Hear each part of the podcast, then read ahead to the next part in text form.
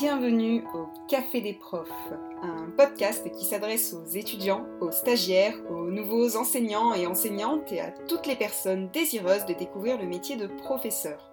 Je m'appelle Caroline Peffer, je suis enseignante d'histoire-géographie et de MC dans un collège, autrice de romans et je tiens également la chaîne YouTube Madame Peffer où vous pouvez retrouver des contenus liés à mon métier. Sur ce podcast, vous trouverez des conseils pour apprendre à débuter dans le métier, préparer des cours, gérer des classes ou tout simplement pour survivre au sein de l'éducation nationale. J'espère que ce format podcast vous plaira et je vous souhaite dès lors une bonne écoute. Dans ce nouvel épisode de podcast, nous allons parler de comment préparer un cours. Évidemment, en fonction de la matière que vous enseignerez, vous ne préparerez pas vos cours de la même façon. Je ne vais pas entrer ici dans les détails purement disciplinaires, dans la mesure où j'enseigne l'histoire-géographie, et ou si vous êtes professeur de mathématiques, de physique-chimie, de français, de langue étrangère, ou de une autre discipline tout simplement, on ne va pas pouvoir à ce moment-là creuser complètement le savoir disciplinaire. Toujours est-il qu'il y a quand même des traits communs que l'on retrouve quand on se pose sur son bureau face à son ordinateur, avec ses manuels, avec ses différents documents, dans l'objectif de se dire bon ben comment je vais procéder maintenant pour pouvoir préparer une séance de cours, voire même la séquence entière, puis mes différentes séances. On se pose pour se dire comment je vais procéder pour préparer ma séquence de cours? En France, nous sommes dans un système qui est très hiérarchisé, dans lequel, même si les enseignants et enseignantes disposent d'une liberté pédagogique, nous devons respecter un programme national qui est censé permettre à tous les élèves de pouvoir suivre les mêmes cours et d'arriver à la fin de leurs études avec le même savoir global et les mêmes compétences qui auront été développées. Même si on sait très bien que ben, chacun apprend finalement à son rythme, que le système n'est peut-être pas ben, efficace pour tout le monde, mais en tout cas, dans un souci d'égalité, c'est l'idée d'avoir ces programmes nationaux. Ce n'est pas forcément le cas dans tous les pays, vous prenez d'autres pays étrangers, je pense là par exemple à l'Allemagne, vous êtes sur une fédération, chaque land a son propre programme au niveau de l'éducation, ce qui n'est pas le cas encore une fois en France puisque nous c'est un programme national. Ce programme national, vous pouvez le retrouver dans ce qu'on appelle le bulletin officiel de l'éducation nationale, dans lequel vous allez avoir les grandes thématiques, les grandes entrées que vous devez traiter chaque année par niveau. Donc la première chose à faire quand on est enseignant, alors quand on est néo-titulaire de la fonction publique ou stagiaire et qu'on a passé le concours, on sait qu'il faut s'appuyer sur ces programmes nationaux dans la mesure où au cours de nos épreuves qu'on a passées pendant qu'on faisait le concours, on a été amené à ce moment-là eh bien, à regarder justement ce bulletin officiel pour savoir quelles étaient les grandes lignes en lien ensuite avec ce qu'on proposait et ce qu'on faisait pour le concours. Mais quand euh, on débarque dans l'éducation nationale, parce qu'on y est rentré par exemple en étant contractuel et qu'on n'a pas eu de formation, eh bien on tâtonne un peu et on cherche les informations tout seul. Donc première chose à faire, on se rend auprès du bulletin officiel, et dans ce bulletin officiel, on regarde les grandes entrées thématiques. Ce bulletin officiel, où est-ce que vous pouvez le trouver? Vous pouvez le trouver sur le site eduscol.educationnationale.fr. Dedans, vous avez toutes les matières avec ces grandes thématiques qui vont être proposées et qui vont ensuite pouvoir se décliner en sous-thématiques. Je vous prends un exemple à partir de ma matière. Si on prend le cycle 4, sachant qu'aujourd'hui, l'école jusqu'au collège est découpée en cycles. Cycle 1, cycle 2, cycle 3, cycle 4, de la maternelle, primaire, jusqu'au collège. Puis ensuite, on va passer sur un autre programme au lycée. Le cycle 4, qui est le cycle que moi j'enseigne puisque j'ai des 5e, 4e, 3e, en histoire-géographie, si je prends l'histoire, vous avez en cinquième, thème 1, chrétienté et islam, entre le 6e et le 13e siècle, des mondes en contact. Thème 2, société, église et pouvoir politique dans l'Occident féodal, entre le 11e et le 15e siècle. Thème 3, transformation de l'Europe et ouverture sur le monde à partir du 14e siècle jusqu'au 17e siècle. Donc ça, ce sont les grandes entrées, si vous voulez. Ensuite, dans ces grandes entrées, je vais avoir des sous-chapitres des sous-entrées si vous préférez, à partir desquelles je vais pouvoir traiter des sujets plus précis.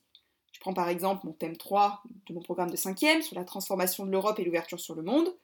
On me demande de traiter trois chapitres, Le monde au temps de Charles Quint et Soliman le Magnifique, Humanisme, réforme et conflits religieux, et du prince de la Renaissance au roi absolu, avec, de préférence, quelques figures euh, de rois à voir, François Ier, Henri IV, Louis XIV. Pour vous aider, vous pouvez vous appuyer sur les fiches EduScol. Les fiches EduScol, ce sont des fiches qui sont élaborées afin de vous informer, vous accompagner et vous aider par des professionnels normalement de l'éducation nationale, des enseignants, des universitaires, et qui s'appuient sur le bulletin officiel et également sur les compétences qui ont été développées et qui sont attendues d'être développées par les élèves. Donc on va vous dire dans cette fiche EduScol pourquoi est-ce qu'on doit enseigner ce thème, quelle est la place dans le thème, quels sont les points forts à traiter, avec bah, plein d'informations, comment on peut le mettre en place en classe, est-ce qu'on peut faire des liens avec les EPI, c'est-à-dire les enseignements pratiques disciplinaires, est-ce qu'on peut avoir des liens entre les disciplines pour proposer des projets, quels sont les écueils à éviter, c'est-à-dire quelles sont les thématiques ou les angles d'entrée bah, qu'on ne doit pas faire ou qu'on devrait éviter de faire, et quelles sont bah, les grandes notions que les élèves doivent apprendre. si j'étais en géographie, ce serait des repères géographiques.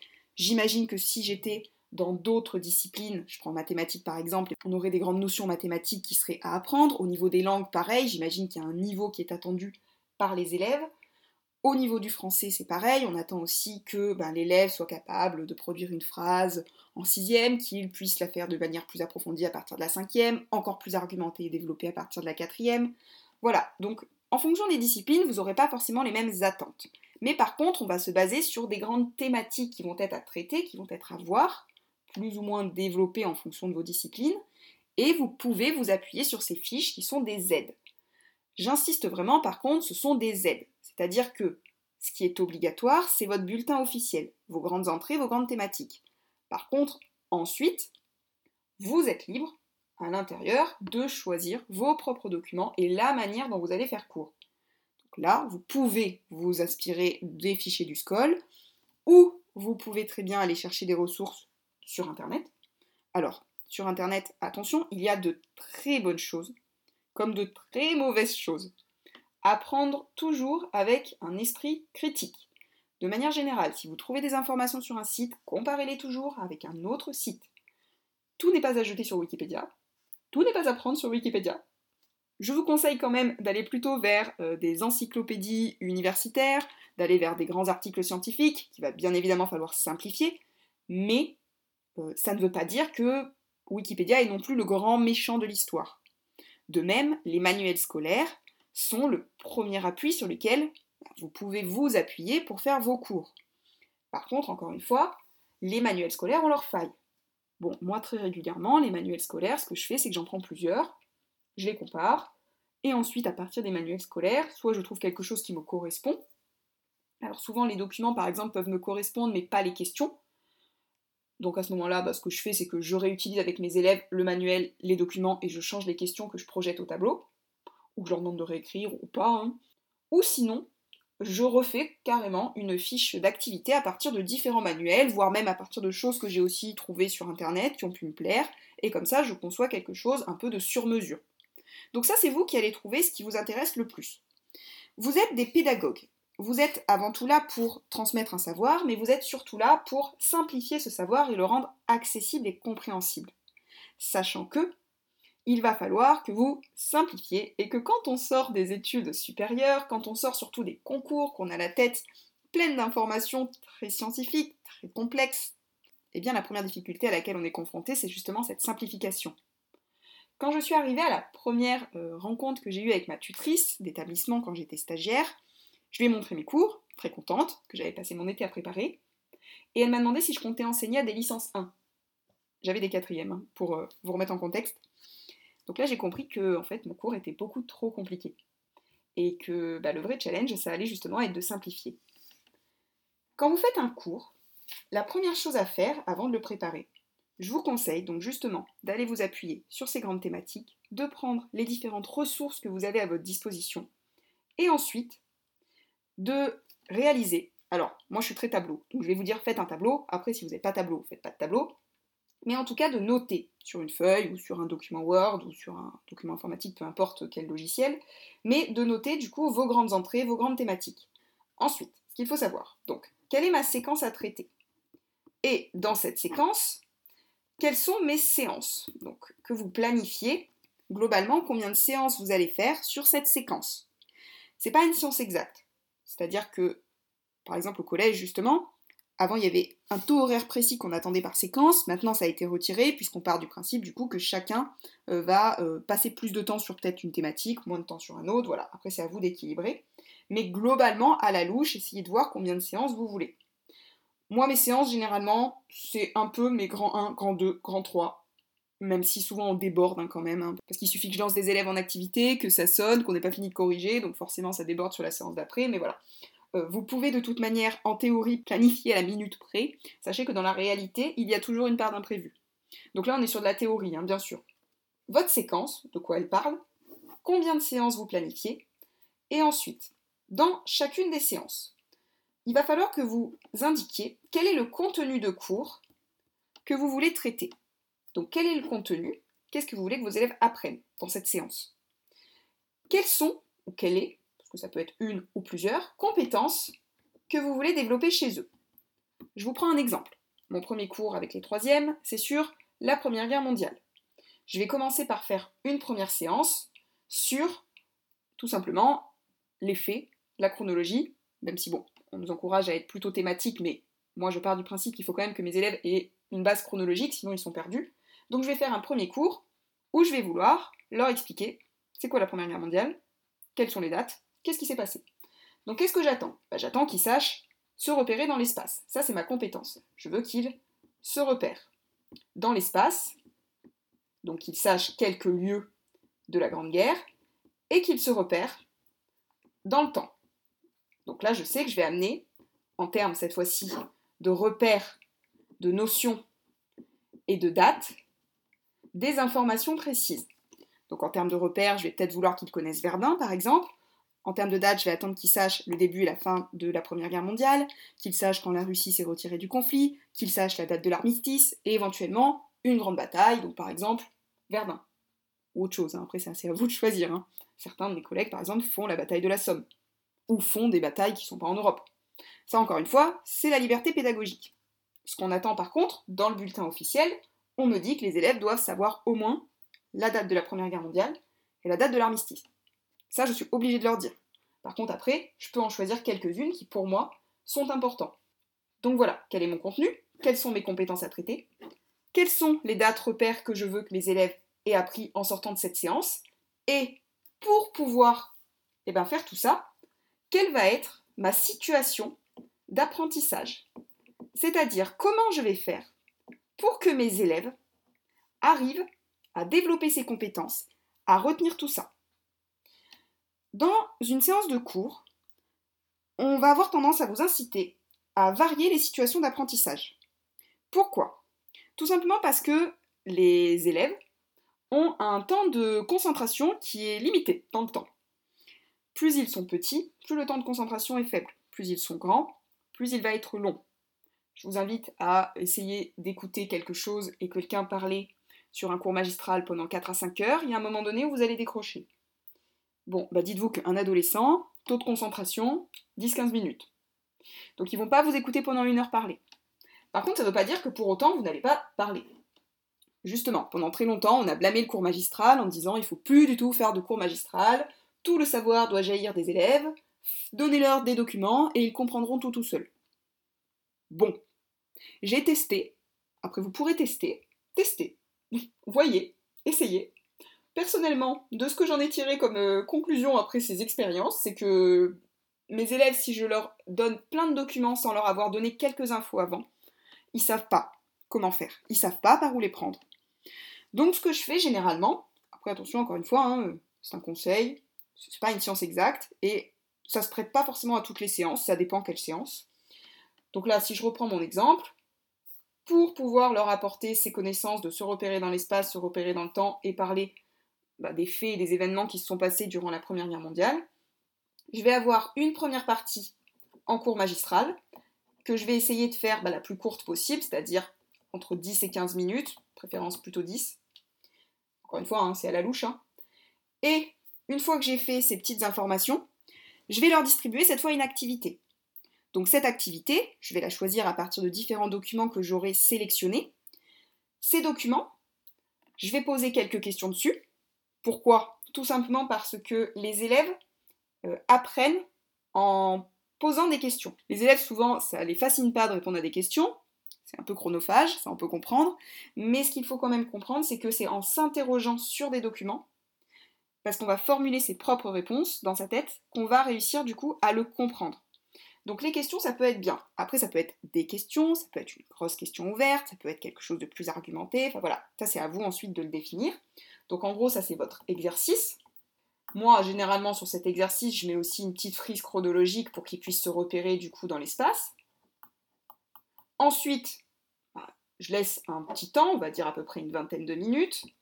Et quand les 20 minutes sont passées, au cours duquel je me suis baladée dans la classe pour aller éventuellement les aider, reformuler certaines questions, parce que parfois, bah, vous, la question vous paraît claire quand vous l'avez écrit sur votre document, mais par contre l'élève ne la comprend pas, ou alors a simplement besoin de vous l'entendre dire à l'oral, parce qu'elle est effectivement très bien posée votre question, hein, mais, euh, mais en fait, il a besoin d'avoir plusieurs euh, façons de l'entendre, parce que à l'oral, vous n'allez pas peut-être utiliser exactement les mêmes mots, ou tout simplement, il a eu la flemme de le lire, ce qui arrive régulièrement, et là d'un coup, ça fait tilt dans son esprit. C'est la petite, euh, la petite ampoule qui s'allume, vous voyez Donc une fois que vous avez fait ça, donc votre temps imparti que vous avez décidé pour l'exercice est passé, pouvez même mettre un chronomètre au tableau, et vous passez à la partie correction.